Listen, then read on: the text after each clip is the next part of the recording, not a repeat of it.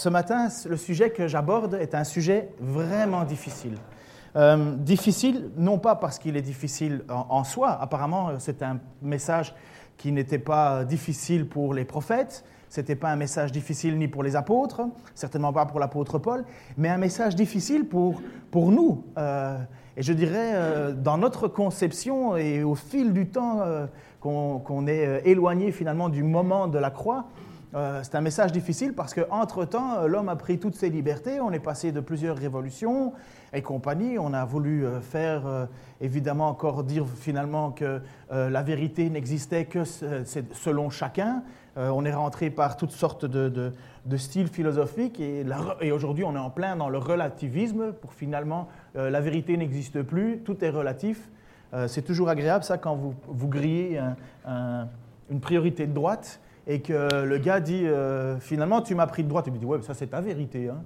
Euh, donc euh, bref, je ne sais pas comment ils vont, ils vont pousser cette logique jusqu'au bout, mais bref. Et aussi, vous savez que enfin, mon désir à moi, dans nos rôles de prédication qu'on se partage, c'est de faire l'évangile de Jean. C'est ce qu'on appelle une prédication textuelle. donc je, je, suis le texte. On continue, on passe à travers le texte. Et aujourd'hui, on va passer dans le texte de Jean, chapitre 12, 37 à 50. Alors pour ceux qui sont des, des, aficionados de l'écriture, ils savent que ce passage-là est un passage particulier. Euh, premièrement, il est particulier déjà dans le contexte. C'est la dernière fois que Jésus va parler publiquement. Après ça, Jésus va se cacher, va se, dissimuler, mais c'est la fin du ministère public de Jésus. C'est après ça, si vous suivez les, trois ans, trois ans, enfin trois ans et demi, quatre ans, on n'est pas sûr hein, si Jésus a fait trois ans de ministère ou quatre ans. Euh, parce que Jean parle de plusieurs Pâques et compagnie. Mais donc, euh, mais là, c'est bien le moment où Jésus ne va plus s'adresser aux foules. C'est les dernières fois. Et euh, aussi, je vous avais expliqué au chapitre 12, le verset un petit peu avant, 20 à 23, si tu veux bien, que il y a eu un moment, déclencheur pour le moment où, quand, le moment, pardon, quand Jésus a dit Voici mon temps est venu. Pendant plusieurs fois, il a dit Mon temps n'est pas venu, mon temps n'est pas venu, mon temps n'est pas venu. Mais il y a un moment où il dit Mon heure est venue. Et ce moment déclencheur, c'est celui-ci. Parmi ceux qui étaient venus à Jérusalem pour adorer Dieu pendant la fête, il y avait aussi quelques personnes non juives. Elles allèrent trouver Philippe qui était de Bethsaïda en Galilée et lui firent cette demande Nous aimerions voir Jésus. Philippe alla le dire à André, puis tous les deux allèrent le dire ensemble à Jésus. Et celui-ci leur répondit L'heure est venue où le Fils de l'homme va entrer dans sa gloire. L'heure est venue. Avant ça, l'heure n'était pas venue, mais à ce moment-là, le moment déclencheur, c'est le fait que des non-juifs veulent rencontrer Jésus. L'heure est venue. Ça paraît un détail anodin, mais vous allez comprendre que ça ne l'est pas du tout dans le plan général de Dieu. Vous, êtes tout à fait d'accord que pour Dieu, il n'y a rien qui lui échappe. Euh, lorsque, lorsque accepte que Dieu existe, après ça, il faut euh, se mettre sous son, sous son autorité. C'est ce qu'on appelle la souveraineté de Dieu, que Dieu est souverain, que Dieu est au-dessus de nous. Le problème, c'est que la souveraineté de Dieu, ça vient bien souvent taper dans notre propre souveraineté à nous, notre libre arbitre, notre choix, euh, notre désir. Alors on se trouve toujours confronté à cette même équation. Ou bien Dieu doit se soumettre à notre désir et finalement doit composer avec nos changements d'humeur, ou bien Dieu est souverain et il a déjà décidé les choses. De toute façon, en faisant monter l'un, on fait descendre l'autre, dans les deux sens. Ou bien on place Dieu souverain, souverain, et alors l'homme diminue, ou bien on remonte le désir et le libre choix de l'homme, et alors la souveraineté de Dieu diminue. Mais qu'on le veuille ou non, c'est comme ça, c'est un vase. Alors il faut qu'on nage entre les deux. Parce que les textes bibliques nous donnent parfois l'impression d'une souveraineté absolue de Dieu, finalement, où l'homme n'a plus rien à dire. Et il y a d'autres moments où on voit quand même la responsabilité de l'homme. Euh, nous ne sommes pas des pantins, nous ne sommes pas, nous ne sommes pas, euh, euh, pas irréprochables. Dieu ne pourrait pas nous dire, enfin, on ne pourrait pas dire à Dieu, pardon, j'ai pas pu décider parce que tu avais décidé à ma place. Ce n'est pas le point. Nous ne sommes pas non plus devant un Dieu qui change d'avis comme de chemise qui est un Dieu colérique, qui, qui euh, bon, j'allais dire c'est pas une femme une fois par mois, mais c'est peut-être euh, peut pas juste. Vous savez, des changements d'humeur qu'il peut y avoir. Euh, ce qui était beau hier devient pas beau demain, ou ainsi de suite. Les hommes sont pareils. Hein, les hommes, c'est surtout avec les trucs électroniques ou les voitures. Hein. la voiture qui faisait rêver, quelques années après, elle ne fait plus rêver du tout. enfin, vous connaissez ces choses-là. Non, Dieu n'est pas un Dieu qui change d'avis. Dieu n'est pas un Dieu qui, réagit, qui surréagit. Dieu est constant et parfait, trois fois saint. Alors voilà, nous sommes dans ce passage où l'heure est venue. Mais Jésus ne va pas s'arrêter à ce moment-là, il va y avoir un texte. Ça fait trois ans que Jésus parcourt la ville. Trois ans, ou trois ans et demi, qu'il va de ville en village. Et il annonce le message, il guérit, il fait des miracles, il, transforme de l'eau en vin. Et encore, c'était plus ou moins discret. Enfin, 750 litres, c'est pas très discret. Euh, en même temps, euh, il guérit un aveugle, il guérit un paralytique, il euh, multiplie deux fois des pains et des poissons. Et les foules sont attirées par cela. Les gens viennent de loin pour aller le voir. Les gens viennent de loin pour l'écouter, mais finalement pas tant que ça. Pas tant de monde que ça. Des gens viennent d'un autre pays en leur demandant euh, de venir euh, euh, aider leur enfant qui est mourant et, la personne est encore, l'enfant est encore en place et Jésus est capable de même guérir à distance. Mais finalement, du monde vient. Mais le but de Jésus lorsqu'il est là, c'est de bien prouver qui il est. Les signes sont dans le but de prouver son identité. Le ciel s'est ouvert au-dessus de Jésus. Le ciel s'est ouvert. Vous imaginez, vous faites une discussion dans un couple et à un certain moment, euh, euh, monsieur dit non, moi j'ai raison, et puis madame dit non, c'est moi qui ai raison, puis pour couper court, l'eau, le ciel s'ouvre, boum, et euh, le ciel dit c'est madame qui a raison. Je crois que monsieur Vous Comprenez? C'est un signe fantastique. Pour le baptême de Jésus, le ciel s'est ouvert. Ça voudrait dire que oui, c'est bien celui qui dit qu'il est. Il est bien le Fils de Dieu. Vous entendez la voix, voici mon Fils en qui je mets toute ma confiance. Trois fois ça s'est passé. Dans notre texte, ça s'est passé. Juste après ce passage-là, le ciel a parlé pour dire que c'était bien le moment qui était venu parce que c'est excessivement important. Des non-juifs viennent à Jésus. Waouh! Donc, vous imaginez, quand le ciel s'ouvre, vous, vous dites, waouh, ça c'est vraiment une, belle preuve. Hein, on ne discute plus. Mais étrangement, étrangement, les gens, surtout les chefs religieux et beaucoup de juifs, ne croient pas en Jésus. Étrangement. C'est particulier, mais pourquoi? Il va y en avoir qui vont croire, mais Jésus va trouver que leur foi est superficielle. Ces gens ne courent que derrière le miracle. Ils ne courent que derrière le changement de vie terrestre. Améliore ma vie. J'ai un, pied qui boite. Améliore mon pied. J'ai mon rein qui fait. Améliore mon rein. Mais finalement, Jésus leur dit Vous voulez juste améliorer, améliorer pardon, votre vie terrestre, mais vous ne comprenez pas ce que je vous dis. Il s'agit de votre âme. Il s'agit de la vie éternelle que je vous parle. Oui, j'ai le pouvoir de faire ces choses, mais ce n'est pas ça l'objectif. Aujourd'hui, il n'est pas rare d'entendre parler de foules de gens qui vont dans des églises. Euh, j'ai été dans des églises qu'on appelle des méga-churches. J'ai été euh, méga-église. Euh, on est allé visiter des églises de 20 000 personnes lorsqu'on était aux États-Unis. J'ai été dans une église à Los Angeles où il y a 40 000 personnes.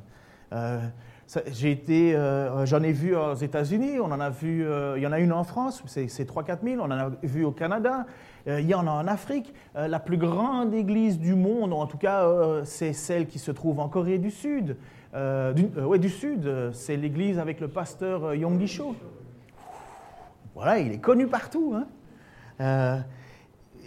et c'est pas rare d'entendre parler de ça. C'est pas rare d'entendre parler. C'est pas mauvais, hein.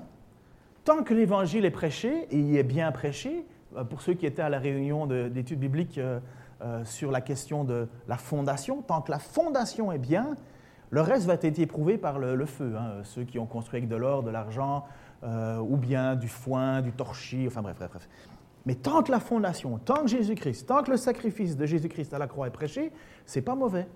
C'est pas mauvais. Après ça, ben, on construit une église. Comment elle a construit? Mais si Christ est là. Donc il ne faut pas euh, regarder ou pointer du doigt les grandes églises. Elles font des choses extraordinaires, les grandes églises. Et les petites églises font aussi des choses extraordinaires. Il y a des, avantages, des inconvénients dans tous les cas. Mais aujourd'hui, ce n'est pas étonnant de voir, comme par exemple Yong Gisho, dire qu'il y a plus de 1 million de personnes qui le connaissent. Mais Jésus-Christ, ce n'était pas ça. Jésus-Christ, ce n'est pas des millions de personnes qui le connaissent. L'histoire qui s'est passée à Jérusalem, ce n'est pas beaucoup de gens qui sont au courant. Faut pas croire que la terre entière se déplaçait. Moi, je suis convaincu que Jésus n'avait pas un million de gens qui le suivaient. Mais aujourd'hui, vous avez des pasteurs qui ont beaucoup de gens qui les suivent, qui les écoutent. C'est incroyable la différence qu'il y a entre le moment où le Fils de Dieu était présent sur terre et la suite. Il n'y a pas de reproche à faire. Mais pourquoi si peu de gens, alors que Jésus vient au milieu de son peuple, accomplit des signes et des miracles qui prouvent qu'il est bien le Messie, Messie qui était attendu, pourquoi les gens ne croient pas? C'est étonnant. Étonnant. Et le texte que nous lisons ce matin vient exactement euh, poser cette question. Alors lisons notre passage de 37 à 42. Malgré le grand nombre de signes miraculeux que Jésus avait fait devant eux, ils ne croyaient pas en lui. Ainsi s'accomplit ce que le prophète Ésaïe avait dit, avait prédit. Seigneur, qui a cru à ce que nous avons prêché et, à qui ta puissance a-t-elle été révélée, ô Dieu? Pourquoi ne pouvait-il pas croire? Voilà la question. Pourquoi ne pouvait-il pas croire? C'est encore Ésaïe qui nous donne la raison quand il dit Dieu les a aveuglés il les a rendus insensibles afin que leurs yeux ne voient pas, que leur cœur ne comprenne pas, qu'ils ne se tournent pas vers lui et qu'il les guérisse. Ésaïe a dit cela parce qu'il avait vu la gloire de Jésus et qu'il parlait de lui. Et pourtant, même parmi les dirigeants, beaucoup crurent en lui, mais à cause des pharisiens, ils n'osaient pas le reconnaître ouvertement de peur d'être exclus de la synagogue. Donc finalement, même cette croyance-là n'est pas bonne. C'est pas, oui, ils croient en secret, mais ils ne veulent pas l'afficher. Non. Pour Jean, ce n'est pas une foi qui sauve. Car il tenait davantage à l'approbation des hommes qu'à celle de Dieu. N'oubliez pas le passage qui dit Celui qui aura honte de moi devant les hommes, j'aurai honte de lui devant le Père. C'est exactement ce cible-là. Alors, est-ce qu'on est à 42 Oui, ok. Merci. Ça fait trois semaines que j'étudie ce passage. Euh, j'ai lu des commentaires. J'écoutais encore même ce matin, en me réveillant, une prédication d'un autre gars qui, qui prêchait sur ce passage-là. Parce que ça vient frapper notre compréhension de Dieu. C'est un texte qui dérange. Hein? Je ne sais pas, enfin, vous n'avez peut-être pas l'air dérangé, mais. Enfin, je ne sais pas, je ne vois pas à l'intérieur. Mais moi, ça me dérange. Ça vient me bousculer. Il y a quelque chose qui me, il y a quelque chose qui me crispe là-dedans. Pourquoi? Parce que j'ai une image de Dieu dans ma tête. Je me suis fait une conception de Dieu. J'ai mon présupposé, j'ai mon a priori. Et vous, ce matin, vous avez vous aussi votre a priori. Vous avez une idée de Dieu. Mais à un moment, il y a notre idée de Dieu qui vient être confrontée par la parole elle-même. Alors, je peux vous assurer que je peux trouver toutes sortes de commentaires bibliques. Il y a ceux qui sont faciles à lire, qui me plaisent, et je dis, ah oui, oui, moi j'aime bien ce Dieu-là. Puis j'ai un autre commentaire biblique qui écrit aussi son idée, et puis il se dit Ouh, moi j'aime pas ce Dieu-là. Finalement, on prend un peu ce qu'on aime, ce qu'on a déjà présupposé. Et on fonctionne tous comme ça. Quand je dis que le désir de Dieu, c'est que tout le monde soit sauvé, tout le monde dit Amen. Et moi en premier. Mais lorsque je lis que ce passage-là nous dit que Dieu les a aveuglés, les a rendus insensibles, de peur qu'ils ne se tourne vers lui, qu'il les guérisse, ça, ça m'embête. Je suis très heureux de l'élection. Vous savez pourquoi je suis heureux de l'élection? Que Dieu nous a choisis avant la fondation du monde. Lisez Éphésiens, premier chapitre, vous allez être convaincus. Je suis heureux que Dieu m'a choisi parce que jamais je n'aurais pu être sauvé. Si Dieu n'était pas intervenu, si Dieu n'avait pas dit je vais faire en sorte que tu m'appartiennes, jamais je n'aurais pu. Si Dieu avait tenu compte de mes péchés, jamais je serais sauvé. Jamais. Il fallait que Dieu le veuille avant la fondation du monde, histoire que j'ai rien à dire. Je dois juste l'accepter. Et Dieu nous avait choisis d'avance. Pourquoi? Pour célébrer la grandeur de sa grâce. Pour ce qu'il s'est choisi un peuple. Alors tout ça, là, ça, ça va, j'ai accepté. J'accepte. Ce côté-là de l'élection, je l'aime bien, euh, parce que ça m'a sauvé. Mais l'autre côté m'embête. Lorsqu'on était en Corrèze, je discutais avec un monsieur, et euh, très gentil, hein, mais à un certain moment, pour lui, sa théologie se résumait à la chanson de Paul Naref On ira tous au paradis. Même toi, les gentils, les méchants, les... tout le monde, tout le monde va au paradis. Et lui, euh, qui vivait d'ailleurs une vie dissolue, disait Mais de toute façon, à la fin, je vais au paradis. Mais quel grand écart avec ce texte-là, quand même. Hein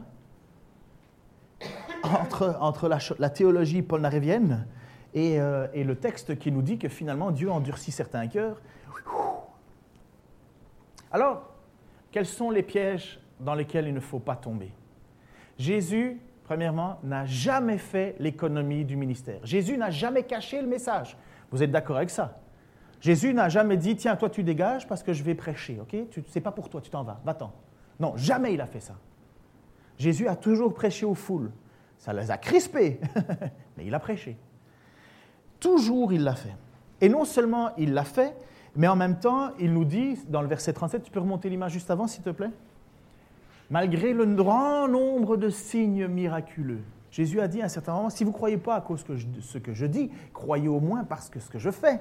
Croyez au moins ces miracles. Dans le Nouveau Testament, il y a trois mots qui sont utilisés pour décrire les miracles, les signes. Il y a dunamis, dunamis qui veut dire puissance, euh, ce qui a donné dynamique et compagnie. Il y a terras, qui vient de prodige, miracle, euh, merveille. Et il y a séméon. Et séméon qui veut dire signe. Et dans l'évangile de Jean, Jean a toujours utilisé le mot signe, sauf une fois où il a utilisé terras, mais qui est dans, le, dans l'idée de signe. Terrasse qui est prodige, merveille, miracle. Séméon, c'est le mot que Jean utilise. Et pourquoi? Tu peux mettre l'image suivante, donc Jean 20, 33, 31. voilà. Parce que Jean nous rappelle le but de son évangile, le but de la mission, la mission de Jésus. Jésus accomplit sous les yeux de ses disciples encore beaucoup d'autres séméon, miracles, signes, qui n'ont pas été rapportés dans ce livre, mais ce qui s'y trouve a été écrit pour que vous croyiez que Jésus est le Christ, le Fils de Dieu, et qu'en croyant, vous possédiez la vie en son nom. Parce que le but de Jésus-Christ, lorsqu'il est sur terre, c'est de faire en sorte de croire en moi. Croyez en moi, je suis le Messie, je suis celui qui doit être. L'apôtre Jean-Baptiste, enfin, c'est peut-être pas apôtre, mais le Jean-Baptiste disait à un certain moment Es-tu celui qui doit venir, celui que nous attendons euh, celui que Moïse a dit à un certain moment, je susciterai parmi vous un prophète, le Messie que, que Ésaïe 53 nous parle, et tu celui qui doit venir Et Jésus lui répond, les aveugles voient, les, euh, paralysés marchent, et Jean est convaincu, oui, euh, c'est vrai, c'est le, Messie, c'est le bon. Et Jésus va dire qu'il accomplit beaucoup de signes pour prouver qui il est. Deuxièmement, nous trouvons donc euh, la première, le premier chose dans lequel il ne faut pas tomber, c'est il ne faut pas croire que Jésus ou Dieu a volontairement caché son message à quelqu'un. Tout le monde l'a entendu. Et il l'a prouvé par des signes, et il l'a fait pendant trois ans, et il l'a montré. Deuxièmement, nous trouvons aussi que finalement, c'est un passage qui avait déjà, c'était une situation qui avait déjà été prédite par Ésaïe.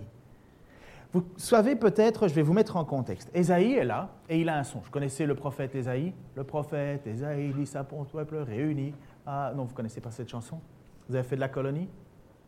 Non? Hmm. À la colonie, enfin bref, bref. Donc il y avait le prophète Ésaïe, à un certain moment, est dans une vision. Il est emmené au ciel. Et à un certain moment, dans cette vision, Ésaïe chapitre 6, il, est, il arrive dans le temple de Dieu, au ciel, quelque part. Et là, il se rend compte qu'il est dans la présence du Seigneur trois fois saint. Première chose qu'il fait, boum, il se rend compte que c'est pas bon pour lui d'être là. Je suis, je fais partie d'un peuple pécheur et je suis pécheur moi-même. Et là, il y a un archange qui se lève et qui va chercher une braise qui se trouve sur une espèce de grand barbecue, je ne sais pas trop. Euh, il prend une braise il vole devant Ésaïe et il touche les lèvres d'Ésaïe et il dit voilà, ça t'a purifié. Donc cet endroit, cet autel, qui est-ce que ça symbolisait le, lieu de sacrifice peut-être, mais sur cet autel, un archange vient prendre une braise et touche les bouches, la bouche d'Ésaïe, qui, fait tu es pur, tu peux parler. Et là, il y a Dieu qui dit Euh, mais qui enverrai-je? Là, c'est le texte que tu peux afficher. Donc, je vous ai mis en contexte.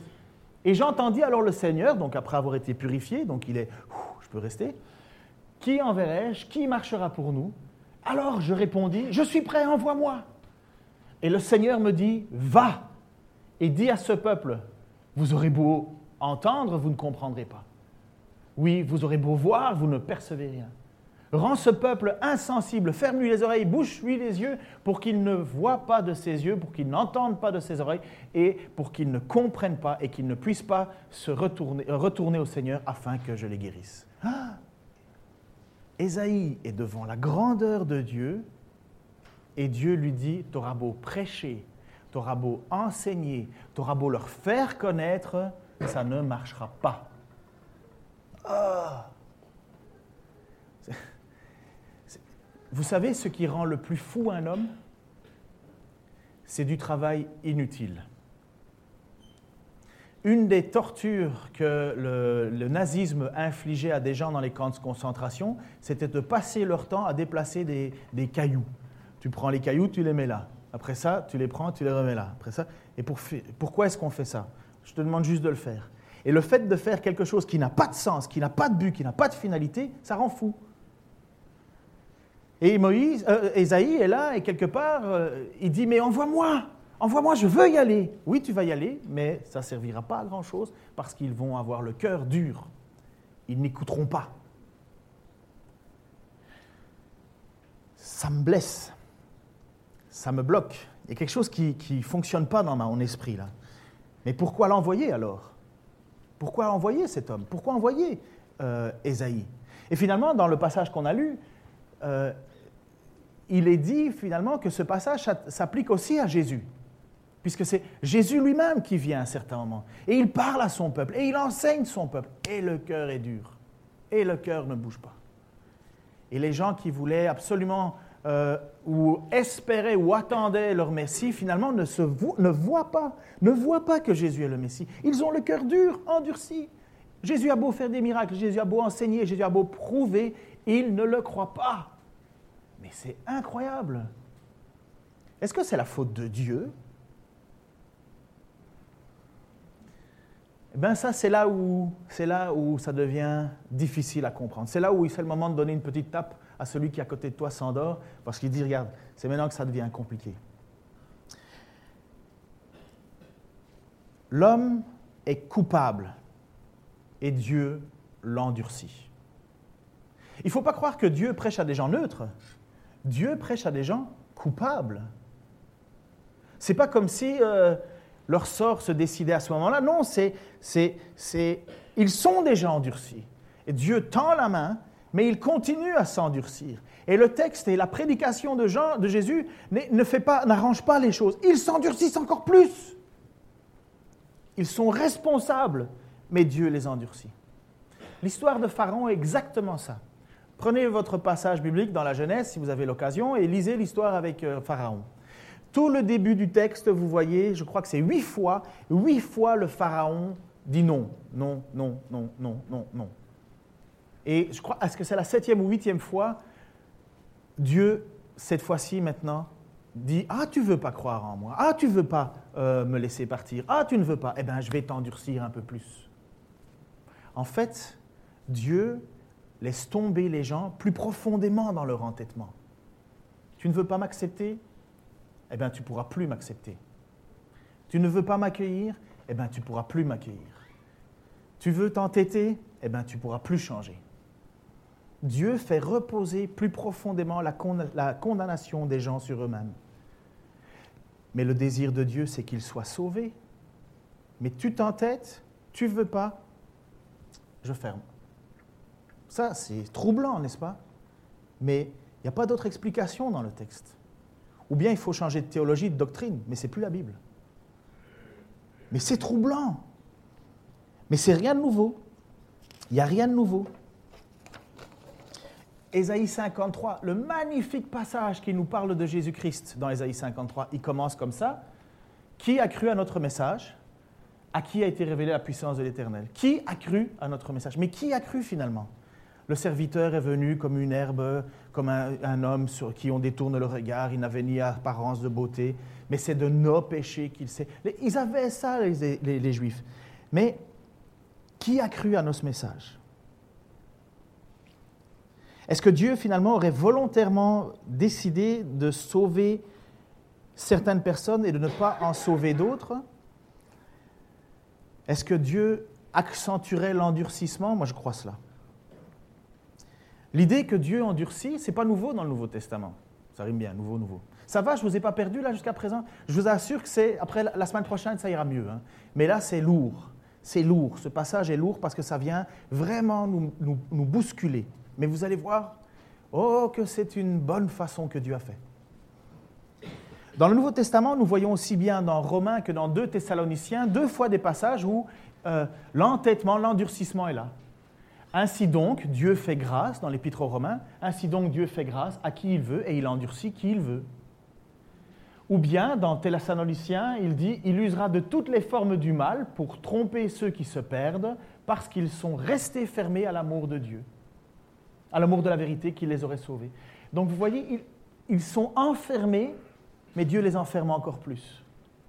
Voilà pourquoi Dieu leur envoie une puissance d'égarement pour qu'ils croient au mensonge. Il agit ainsi pour que ceux qui soient que soient condamnés tous ceux qui n'auront pas cru à la vérité et qui n'auront pas pris et qui, pardon, et qui auront pris plaisir au mal.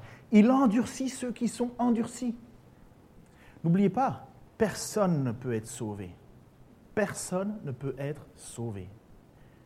Mais Dieu fait en sorte que des gens croient. Si tu crois en Dieu, c'est parce que Dieu l'a voulu. Si tu mets ton espoir en Dieu, si tu reconnais Jésus-Christ comme ton Seigneur et Sauveur, c'est parce que Dieu l'a voulu, il te l'a fait connaître. Lorsque Jésus, lorsque, lorsque euh, Pierre déclare euh, Mais, mais euh, à qui irions-nous, Seigneur? Tu, tu, tu, as les paroles de la vie éternelle. Si tu dis cela, c'est parce que mon Père te l'a révélé, va dire Jésus. Ce n'est pas naturel, Donc ici se trouve mis à mal finalement, et c'est ça le plus difficile, notre désir d'indépendance humaine, notre libre arbitre, notre choix. C'est mis à mal avec des textes comme ça. Ça vient nous chercher finalement. Ça vient nous chercher dans notre acceptation et soumission de la grandeur de Dieu. Honnêtement, des hommes de toute origine, des hommes qui aiment Dieu de tout leur cœur, qui sont soumis, qui plient le genou, n'arrive pas toujours à la même conclusion, je vous assure. Et ce n'est pas moi ce matin qui vais dire que j'ai la vérité absolue et que je suis le messie de la théologie et que par moi vous allez pouvoir me suivre et que finalement Yom Show avec un million de personnes il va faire pas le figure parce que moi j'en aurai 6 millions. Non. Non. Mais ce texte-là nous dérange, mais vous allez voir à quel point ça élève Dieu. L'apôtre lui-même va répondre. L'apôtre Paul va répondre dans une épître aux Romains. Écoutez ce passage avec attention parce qu'il est particulier, mais finalement, il nous fait comprendre quelque chose. Vas-y, on va le lire. Donc, c'est la question de l'élection. Et les Juifs disent, mais pourquoi est-ce que, est que les Juifs ne croient pas? Et finalement, est-ce que c'est Dieu qui a fait en sorte que les Juifs ne croient pas? Tu vas me dire, pourquoi alors Dieu fait encore des reproches? Donc finalement, si c'est Dieu qui m'endurcit, pourquoi est-ce que Dieu me reprocherait de ne pas croire, puisque c'est lui qui me pousse à ne pas croire? Car qui a jamais pu résister à la volonté de Dieu? Mais qui es-tu donc, toi, pour critiquer Dieu? L'ouvrage demanderait-il à l'ouvrier Pourquoi m'as fait-tu ainsi? Le potier n'a-t-il pas le droit, à partir de la même bloc d'argile, de fabriquer un pot d'usage noble et un, autre d'usage courant? Usage noble, une, carafe, une théière. Euh, usage courant, des bassines pour laver, des toilettes, des ci, des là. Et qu'as-tu à redire si Dieu a voulu montrer sa colère et faire connaître sa puissance en supportant avec une immense patience ceux qui étaient les objets de sa colère, tout prêts à la destruction? Là, ça donne une autre couleur. Finalement, n'oubliez pas, on n'est pas neutre devant Dieu, on est coupable. Mais Dieu supporte avec une immense patience ceux qui, de toute façon, qui sont destinés à la colère. Et Qu'as-tu à redire si Dieu agit ainsi pour manifester la richesse de sa gloire en faveur de ceux qui sont l'objet de sa grâce, ceux qu'il a préparés d'avance pour la gloire? En fait, l'apôtre Paul, à un certain moment dans la discussion, il dit, et désolé de parler comme ça, mais, au fait, euh, pour qui tu te prends de discuter comme ça avec Dieu? Oh trouve qu'il manque un peu de tact là-dessus. Mais finalement, il ose dire et parler comme ça en disant, mais, mais, mais est-ce que le pot d'argile se pose la question à son potier en disant, mais tu m'as fait euh, comme ça? Waouh L'apôtre Paul, euh, il n'a pas été de main morte. L'endurcissement des Juifs, qui de toute façon ne voulaient pas croire dans le Messie, puisque c'était déjà prévu. Même si, même s'il est envoyé, Jésus, l'endurcissement des Juifs va faire quelque chose qui va ouvrir la porte aux non-Juifs. Peut-être qu'ici, on a des Juifs parmi nous, mais je pense que pour la plupart, nous ne sommes pas Juifs. Mais leur endurcissement a fait en sorte que les non-Juifs puissent recevoir le Messie. Waouh Ça change la donne, là. Ça change la donne. Quoi? Parce que eux s'endurcissent, moi je peux devenir croire. Ben oui. Mais comment ça? Ben, parce que Jésus et les prophètes, c'était tout ça pour les Juifs. Il y avait, c'est vrai, des non-Juifs qui étaient des sympathisants, mais à ce moment-là, Dieu avait choisi un peuple. Dieu avait choisi un peuple pour se révéler, pour être une source de bénédiction. Mais ce peuple ne l'a pas été, cette source de bénédiction, comme elle aurait dû l'être. Pourtant, ça avait été déjà prédit. Et vous allez voir. L'apôtre Paul, acte 28, on est, on est dans les derniers moments, dans les derniers passages. Vous savez que acte, ça termine à 28. Et les derniers mots, les derniers mots de l'apôtre. Donc il va dans une ville et il prêche dans une synagogue. Il prêche et les gens s'entêtent. Les gens ne veulent pas savoir. Quelques-uns croient quand même. Il y en a, pas tout le monde, il y en a quand même quelques-uns qui croient. Mais les gens s'entêtent. Et voici, mise en pratique, le texte que Jésus vient nous citer. La mise en pratique. Ils fixèrent donc un autre rendez-vous. Ils se sont donné deux fois des rendez-vous, l'apôtre Paul et les Juifs de, euh, de cette synagogue. Un autre rendez-vous, au jour convenu, ils revinrent chez lui, encore plus nombreux que la première fois. L'entretien dura du matin jusqu'au soir. Paul leur exposa sa doctrine. La doctrine, c'est ce que nous venons d'étudier, c'est ce que nous voyons, c'est la façon dont Dieu fonctionne. Il exposa cette doctrine. Il leur annonça le règne de Dieu et en s'appuyant sur la loi de Moïse, les paroles des prophètes, il cherchait à les convaincre au sujet de Jésus. Il les cherchait à convaincre ces Juifs en disant, mais c'est bien le Messie. Regardez, dans toutes les Écritures, on en parle, on en parle, on en parle. Il suffisait d'ouvrir les textes et d'arrêter d'avoir une conception qui imaginait un Dieu autrement, mais eux, ils voulaient un Dieu qui leur plaise, ils voulaient un Dieu qui les, délivre, ils voulaient être le peuple qui règne sur le monde et ils voulaient un sauveur qui, qui boute dehors les Romains et que la puissance d'Israël soit reconnue. Ils voulaient, l'autorité, ils voulaient, de, la puissance automatique. Il ne voyait pas les choses éternelles. Il voulait un sauveur pour maintenant, comme le roi David. Regardez le roi David, comment il a donné des claques à tout le monde. Il voulait ça. Les uns quand même se laissèrent persuader par les paroles. Amen. Mais les autres refusèrent, refusèrent de croire, malgré les textes dont on les montre et compagnie. Et voici ce que Paul va dire. Au moment de quitter Paul, ils n'étaient toujours pas d'accord entre eux, et Paul fit cette réflexion. Elles sont bien vraies, ces paroles que le Saint-Esprit a dites à vos ancêtres par la bouche du prophète Ésaïe. Va trouver ce peuple et dis-lui, vous aurez beau entendre, vous ne comprendrez pas. Vous aurez beau voir, mais vous ne saisirez pas. Car le cœur de ce peuple est devenu insensible. Ils ont fait la dure, sourde oreille, pardon, et ils se sont bouchés les yeux de peur que leurs yeux ne voient, que leurs oreilles ne l'entendent, de peur qu'ils ne comprennent et qu'ils ne se tournent vers moi et que je les guérisse. Donc, Paul, qui voudrait être anathème pour ses frères, prêche, enseigne, essaie de convaincre absolument, et il dit, j'ai beau vous prouver, vous restez entêtés. Et voilà ce qu'il va donner après la suite. Et Paul ajouta, sachez-le donc, désormais, ce salut qui vient de Dieu est maintenant apporté aux païens, les non-juifs. Eux, ils écouteront ce message, Paul resta deux années entières dans le logement qu'il avait loué. Il y recevait tous ceux qui venaient le voir. Il proclamait le règne de Dieu et enseignait avec une pleine assurance et sans aucun empêchement ce qui concerne le Seigneur Jésus-Christ. L'entêtement des Juifs qui ne voulaient pas à ce Messie-là est ce Messie qui est offert à l'humanité entière. Juifs aussi. Paul est juif. Les apôtres sont juifs. Jésus est juif. Mais il y a toute une partie qui ne veut pas.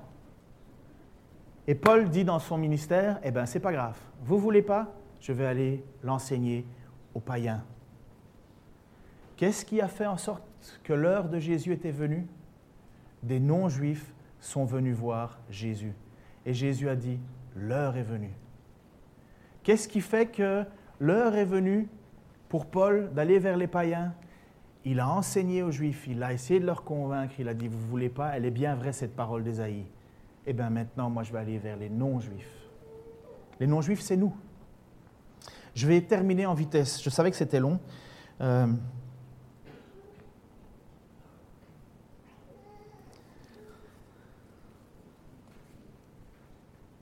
coupables d'incrédulité. Les Juifs le sont. Comme tous ceux qui ne veulent pas reconnaître le Seigneur Jésus-Christ comme Seigneur et Sauveur, ils sont coupables, coupables devant Dieu. Même s'il y a l'endurcissement, ils sont coupables. Verset 3, euh, chapitre 3 de Galates. Car vous êtes tous fils de Dieu par la foi en Jésus-Christ, vous tous qui avez été baptisés en Christ. Vous avez revêtu Christ. Il n'y a plus, grâce à Jésus-Christ, grâce à tout cela, il n'y a plus ni juif, ni grec, il n'y a plus ni esclave, ni libre, il n'y a plus ni homme, ni femme, car vous êtes tous un en Jésus-Christ. Et si vous êtes à Christ, vous êtes donc de la prospérité d'Abraham, héritier selon la promesse. Depuis Jésus, depuis Jésus, il n'y a plus de juifs, il n'y a plus de grecs, c'est fini. Il n'y a plus un peuple élu et un peuple pas élu. C'est tous des élus en Christ. Mais les juifs alors? Mais les Juifs, depuis Abraham, ils le savaient. Depuis Abraham, c'était décidé. Puisque moi, chrétien, je suis sauvé par la promesse que Dieu a faite à Abraham. Et c'était quoi cette promesse? Genèse 12, L'Éternel dit à Abraham, va, quitte ton pays, ta famille et la maison de ton père pour te rendre dans le pays que je t'indiquerai. Je ferai de toi l'ancêtre d'une grande nation. Je te bénirai, je ferai de toi un homme important et tu, tu deviendras une source de bénédiction pour d'autres. Je bénirai ceux qui te béniront et je maudirai ceux qui te toucheront. Tous les peuples de la terre seront bénis à travers toi. Tous les peuples de la terre seront bénis à travers toi. Mais ce n'était pas la réalité. Ce n'est pas à travers Abraham que ça s'est passé tous les peuples bénis. C'est à travers Jésus-Christ. C'est à travers Jésus-Christ que tous les peuples sont bénis. À l'époque, c'était seulement le peuple juif qui était le moyen pour Dieu de se révéler. Et quand des gens viennent à Jésus, qui ne sont pas juifs, mais qui aiment le Seigneur et qui veulent l'adorer, Jésus dit, mon moment est venu. Et Dieu avait prévu cela d'avance, de réunir sous une seule... Une seule euh, euh, tiens, j'ai perdu une feuille. Ça va être, vous, allez, vous, allez, vous allez être content. j'ai perdu une feuille. On met le texte suivant. Et maintenant, je termine avec ça. C'est promis, c'est terminé. Désolé pour l'enfant qui a faim, il n'est pas le seul. Oui. Donc, vous savez le passage dans Romains qui, donc euh, euh, euh, qui, qui dis-tu, enfin, qui es-tu pour discuter avec Dieu, le vase? Voici la suite. Voici la suite. Et je vous encourage de reméditer ce passage-là pour se rendre compte que Dieu avait un plan magnifique qui dépasse notre compréhension, qui dépasse notre imagination, sa sainteté, sa puissance a voulu que tu sois sauvé et il avait déjà tout mis en œuvre depuis bien avant la fondation du monde. Oui, qu'as-tu à redire si Dieu agit ainsi pour manifester la richesse de sa gloire en faveur de ceux qui sont l'objet de sa grâce, ceux qu'il a préparés pour la gloire? C'est les chrétiens et c'est les juifs sauvés, c'est tous ceux-là. C'est nous qui sommes les objets de sa grâce. Nous qu'il a appelés non seulement d'entre les juifs, mais d'entre les non-juifs. C'est ce qu'il dit dans le livre du prophète Zoé, euh, Osée. Pardon. Osée. Celui qui n'était pas mon peuple, nous n'étions pas son peuple, nous n'étions pas juifs. Je l'appellerai mon peuple. Celui qui n'était pas le bien-aimé, je l'annonnerai bien-aimé. On pourrait à la limite imaginer que c'est l'Église. Au lieu même où on leur avait dit, vous n'êtes pas mon peuple, on leur dira alors, vous êtes les fils du Dieu vivant. Ce que Léon a dit dans sa prière, nous sommes les fils du Dieu euh, vivant. Et pour ce qui concerne Israël, Esaïe déclare de son côté, même si les descendants d'Israël étaient aussi nombreux que les grains de sable au bord de la mer, seul un reste serait sauvé. Ce n'est pas tout Israël qui est sauvé. Ce n'est pas tous ceux qui viennent à l'église qui sont sauvés. C'est un reste. Et Esaïe l'a dit, Seul un reste. Et il y a des Juifs sauvés, bien entendu. Car pleinement et promptement le Seigneur accomplira sa parole sur la terre. Et comme Ésaïe l'avait dit par avance, si le Seigneur des armées célestes ne nous avait laissé des descendants, nous ressemblerions à Sodome et Gomorre. Nous serions comme Gomorre, une ville désertée. Mais non, l'apôtre, Dieu a prévu qu'il y aurait un reste, il y aurait des descendants. Que dire maintenant? Voici ce que nous disons. Les païens qui ne cherchaient pas à être déclarés justes par Dieu ont saisi cette justice. Mais il s'agit de la justice qui est reçue par la foi. Les Israélites, eux, qui cherchaient à être déclarés justes en obéissant à une loi, n'y sont pas arrivés. Pour quelle raison? Parce qu'ils ont cherché à être déclarés justes, non pas en comptant sur la foi, mais comme si la justice pouvait parvenir de la pratique de la loi. Ils ont buté contre la pierre qui fait tomber, celle dont parle l'Écriture. Moi, je place en Sion une pierre qui fait tomber, un rocher qui fait trébucher. Celui qui met sa confiance en lui ne connaîtra jamais le déshonneur, ne, sera jamais, ne connaîtra la vie éternelle. Cette pierre angulaire, c'est qui? Amen. Seigneur, merci. Merci parce que j'ai beau ne pas comprendre tout, Seigneur, ou en tout cas saisir, ou... mais ce que je vois, c'est qu'au final, ton plan est magnifique. Seigneur, c'est vrai que j'étais étranger à tes promesses. Je ne faisais pas partie du peuple qui te cherchait. Et pour finir, c'est par la foi que je t'appartiens. Je suis et nous sommes appelés filles et fils du Dieu très haut par la foi. Seigneur, je, comprends le plan général, Seigneur, que tu as voulu faire. Que depuis Abraham, tu avais déjà prévu que nous serions, Seigneur, bénis à travers lui. Et nous le sommes, puisque nous sommes ses enfants finalement, les enfants que tu as fait dans la promesse avec lui. Seigneur, je te remercie pour tout et chacun ici, pour moi en premier. Seigneur, si tu es dans ma vie, c'est parce que tu l'as voulu. Seigneur, et je sais et je continue à te prier pour ceux qui ne te connaissent pas. Je ne sais pas qui est qui, Seigneur. Toi, tu le sais. Toi, tu le sais, Seigneur, qu'il y a encore un peuple nombreux tout autour de nous, un peuple qui t'appartient, Seigneur. Et je te prie, Père, que tu les sauves. Je te prie pour nos familles, nos amis, Seigneur. Seigneur, nous les voyons s'entêter, Seigneur. Je te prie de leur faire grâce, de les sauver, de les arracher, Seigneur, à cette condamnation qui pose sur eux. Père, sauve. Bénis, utilise-nous, Seigneur. Je te prie que cette parole de ce matin, qui était pour moi si difficile à, enseigner, Seigneur, tu puisses par ton esprit nous convaincre, bâtir notre foi, notre assurance, notre amour, plier le genou devant toi. Seigneur, merci pour tous ceux qui ont reconnu que tu étais le Messie. Merci pour tous ces Juifs encore aujourd'hui qui, qui veulent se tourner vers toi. Continue ton œuvre, Seigneur jusqu'à la fin, Seigneur, jusqu'au moment de ton retour. Continue à sauver. Nous savons que tu le fais. Merci, Seigneur Jésus-Christ. Amen.